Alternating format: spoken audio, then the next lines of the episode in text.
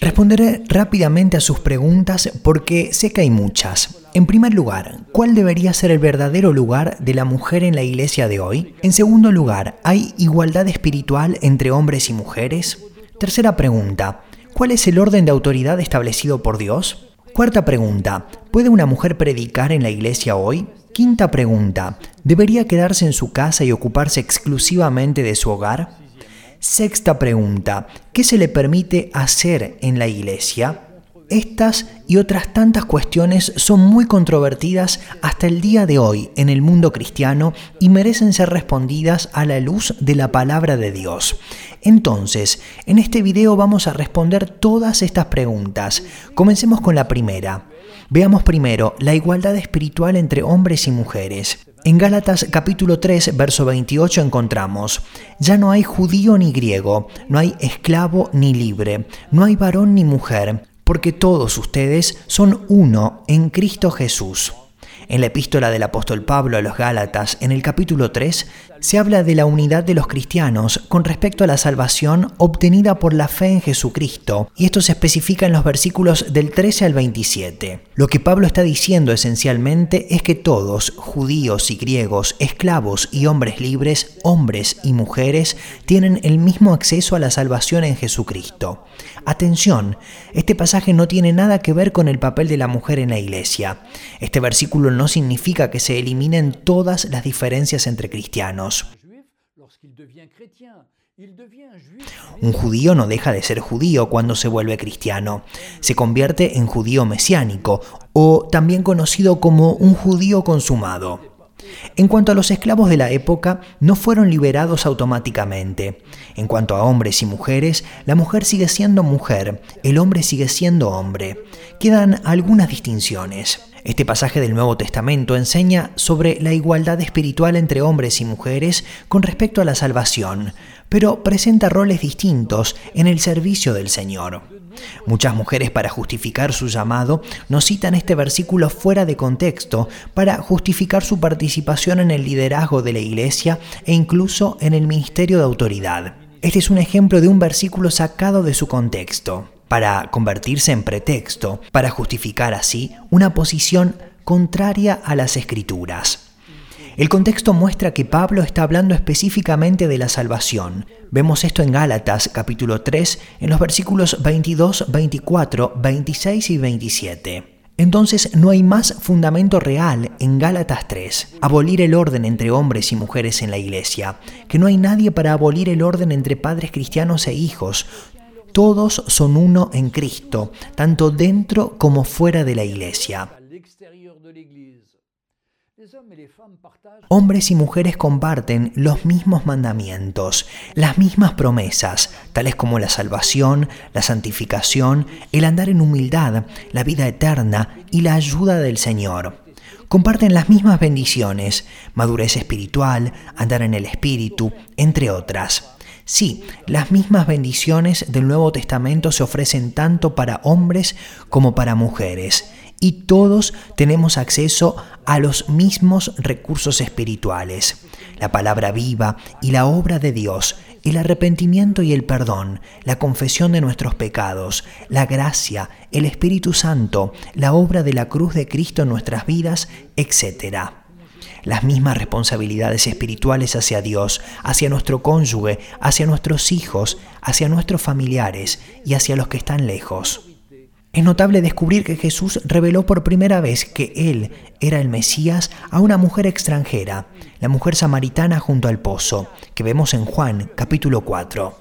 Jesús sanó a muchas mujeres, Mateo capítulo 8 versículos del 14 al 15, por ejemplo, mostrándoles tanta compasión como a los hombres. Enseñó a las mujeres, en Lucas capítulo 10 versículos del 38 al 42, y las capacitó para que le sirvieran. En Lucas capítulo 8 verso 3 vemos a todo este equipo de mujeres que sirven al Señor. En el momento de la cruz, los hombres huyeron, mientras que las mujeres se quedaron, poniendo en riesgo sus vidas. Mateo 27, versículos del 55 al 56. Cristo se mostró por primera vez a una mujer en la resurrección. Vemos esto en Marcos capítulo 16 verso 9 o en Juan capítulo 20 versículos del 11 al 18. Y fue una mujer que perseveró ante el sepulcro vacío y buscó averiguar lo que había sucedido y luego fue comisionada para anunciar a los discípulos la resurrección del Señor. Pregunta número 2. ¿Cuál es el orden de autoridad establecido por Dios? Veamos 1 de Corintios capítulo 11 verso 3. Pero quiero que sepan que Cristo es la cabeza de todo varón y el varón es la cabeza de la mujer y Dios la cabeza de Cristo.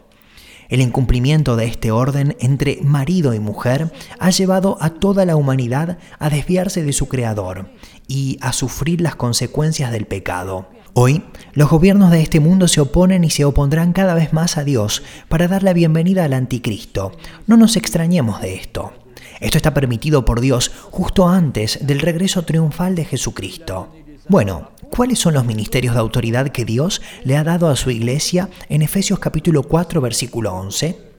y dio a algunos como apóstoles, a otros como profetas, a otros como evangelistas, a otros como pastores y maestros. ¿A quién envió estos dones? Efesios capítulo 11 versículo 8 nos explica, por lo cual dice, subiendo a lo alto llevó cautiva la cautividad y dio dones a los hombres. Podemos entender este pasaje como dones para hombres. Además, Jesús en esta tierra eligió solo a hombres como apóstoles.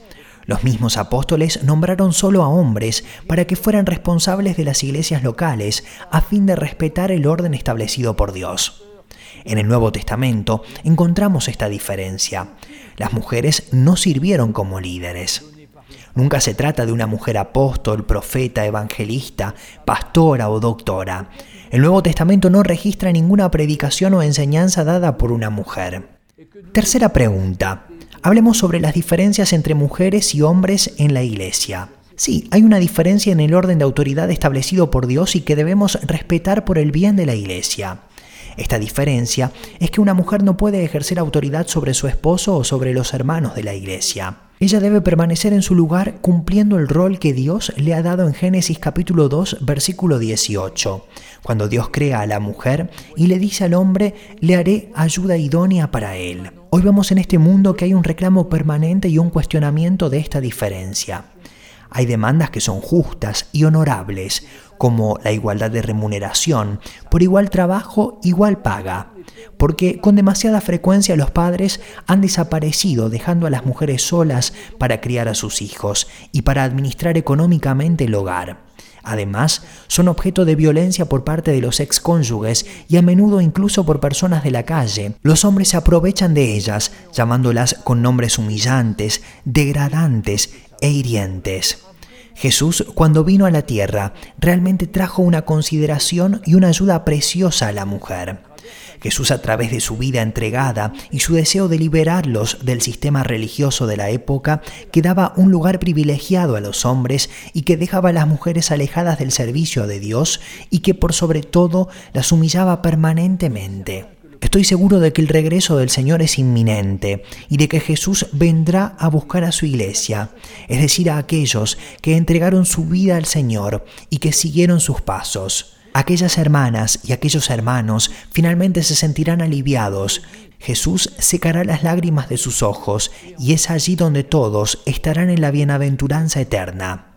Recordemos siempre que somos peregrinos y extranjeros en esta tierra. Nuestro verdadero destino es estar en su presencia para siempre. Las mujeres cumplen un rol importante en el plan de Dios e incluso al nivel de la salvación y de su destino son iguales a los hombres. Sin embargo, no están llamadas a desempeñar los mismos roles que los hombres.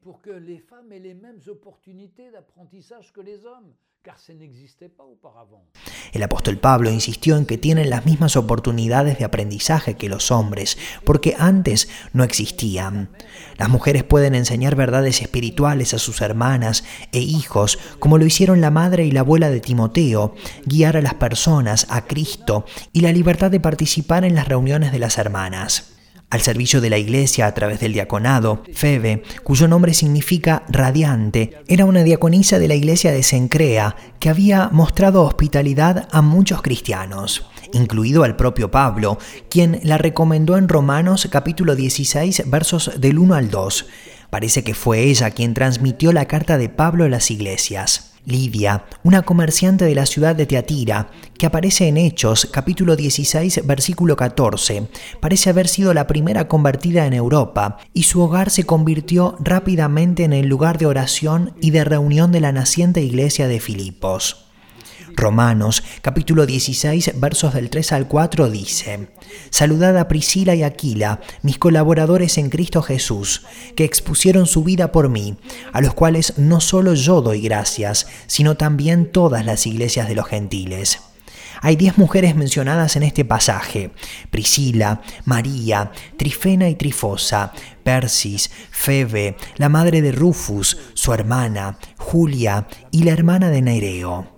Esto aparece en Romanos capítulo 16, versos del 3 al 16. En Jope, Hechos capítulo 9, versos del 36 al 43, una mujer, literalmente una discípula de Cristo, Tabita, también llamada Dorcas, esta abundaba en buenas obras y en limosnas que hacía. Hechos capítulo 9, verso 36. Su servicio fue, al parecer, tan importante que a su muerte los discípulos no dudaron en llamar a Pedro que pasaba por Lida, a unos 20 kilómetros de distancia, para que pudiera ir a ellos después de que todos los asuntos hubieran cesado. Pedro oró por ella y Tabita volvió a la vida. Vemos esto en Hechos, capítulo 9, verso 40 en Cesarea, Hechos capítulo 21 versículos del 8 al 14, Felipe, uno de los siete diáconos elegidos en Hechos capítulo 6 verso 5, tenía cuatro hijas que profetizaron. Aparece esto en Hechos capítulo 21 verso 8. Pero a pesar de estas cuatro hijas que profetizaron, es un hombre, el profeta Agabo, que descendió de Judea y que profetiza por el Espíritu Santo lo que le sucederá al apóstol Pablo en los tiempos venideros. Y ahora, para mis queridos hermanos pastores, estoy seguro de que han encontrado en su ministerio este tipo de hermanas fieles a Dios, entregándose plenamente al servicio del Señor, procurando que nada falte en la casa de Dios, sirviéndole con todo el corazón lleno de libertad, de gozo, de plenitud y de satisfacción en este servicio para nuestro Señor Jesucristo. Otro caso también citado en la Biblia son estas mujeres viudas de las que habla el apóstol Pablo. La ley hebrea ya cubría las necesidades de las viudas y de los huérfanos. Ya bajo el antiguo pacto la preocupación por las viudas estaba presente. La iglesia cristiana heredó del judaísmo esta preocupación por las viudas que vemos en Santiago capítulo 1 verso 27. Porque por supuesto en ese momento no había pensiones ni seguros de salud para la persona que quedaba sola. Pero tenemos uno de los primeros ejemplos, uno de los primeros ejemplos de la obra caritativa de la Iglesia, que fue la distribución diaria de dinero a las viudas necesitadas. Encontramos esto en Hechos capítulo 6 verso 1. Pablo dejó instrucciones detalladas sobre esto y sugirió que las viudas jóvenes pudieran volver a casarse. Vemos esto en 1 de Corintios capítulo 7 verso 9 o en 1 de Timoteo capítulo 5 verso 9.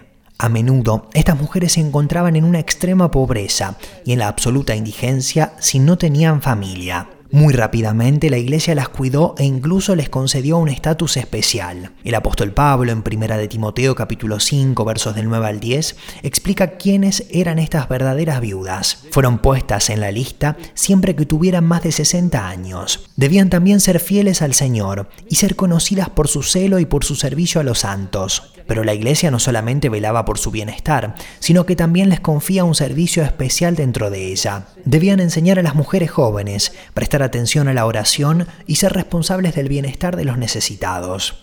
Su compromiso no debe tomarse a la ligera. Encontramos esto en 1 de Timoteo capítulo 5 versos del 13 al 16, razón por la cual sin duda Pablo recomienda que las viudas jóvenes se casen por temor a que algún día abandonen el servicio que les ha sido encomendado.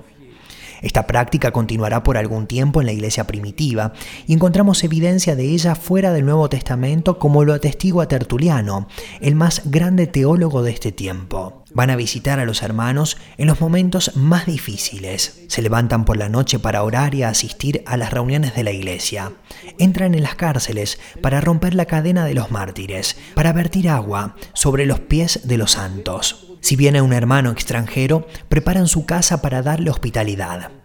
En el libro de Tito capítulo 2 versos del 3 al 4 leemos, Las ancianas asimismo sean reverentes en su porte, no calumniadoras, no esclavas del vino, maestras del bien, que enseñan a las mujeres jóvenes a amar a sus maridos y a sus hijos.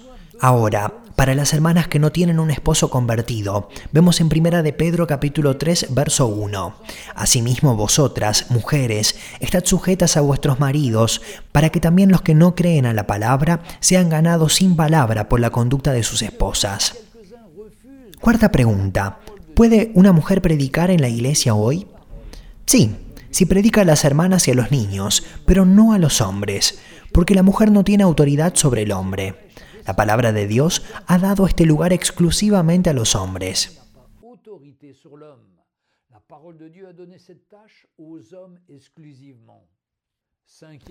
Quinta pregunta. ¿Debería quedarse en la casa y ocuparse exclusivamente de su hogar? No. Pueden hacer cualquier cosa y están invitados a participar activamente en la iglesia local y en el espacio público donde viven. Pero lo repito, excepto para tomar autoridad sobre el hombre pero todo lo demás está a su alcance y solo podemos animarlos y veremos todo esto en el siguiente punto. Sexta pregunta. ¿Qué puede hacer en su casa, en su ciudad o en la iglesia local? Bueno, voy a parafrasear el proverbio 31 del versículo 10 al 31. En su casa. Primero como los hombres, su primera iglesia está en su casa, apoyando y confiando en su esposo. Ella se encarga de edificar su casa cuida a sus hijos, ayuda a su esposo en todas las tareas prácticas y concretas del hogar. Ora por cada uno de ellos, escucha y comparte con el corazón de cada uno de ellos la palabra que ha recibido. Ella es un apoyo espiritual para su esposo y para sus hijos, tiene planes para su familia, ora por las misiones, por la iglesia local, por sus líderes espirituales. Fuera de casa, apoya a los pobres, predica a las mujeres y a los niños, comparte el Evangelio en las calles, organiza clubes para niños de la iglesia y de la calle, participa en las obras sociales de la iglesia, puede trabajar al aire libre, si es necesario manteniendo estas responsabilidades. En la iglesia local, ella se ocupa de las cosas prácticas de la iglesia. Ella está de pie en oración con los otros miembros de la congregación. Ella anima y edifica a las otras hermanas enseña a las hermanas menores a amar a sus maridos, comparte la palabra de Dios con las hermanas y con los niños, se integra con diferentes servicios como la misión, el coro, la limpieza, el evangelismo, la librería, la enseñanza de la adoración a los niños, las reuniones de jóvenes, etc. Su propósito es servir al Señor. También puede tener un rol administrativo en la iglesia, como secretaria responsable del servicio, como asistente del pastor. Los hombres y las mujeres tenían roles distintos en el Antiguo Testamento como en el Nuevo. Además, las mujeres que profetizaron nunca fueron llamadas profeta. Algunos dirán que las hijas de Felipe profetizaron, y es verdad. Vemos esto en Hechos capítulo 21, verso 9. Sin embargo, no se las identifica como profetizas, sino como personas con el don de la profecía, como cada uno de los hijos de Dios.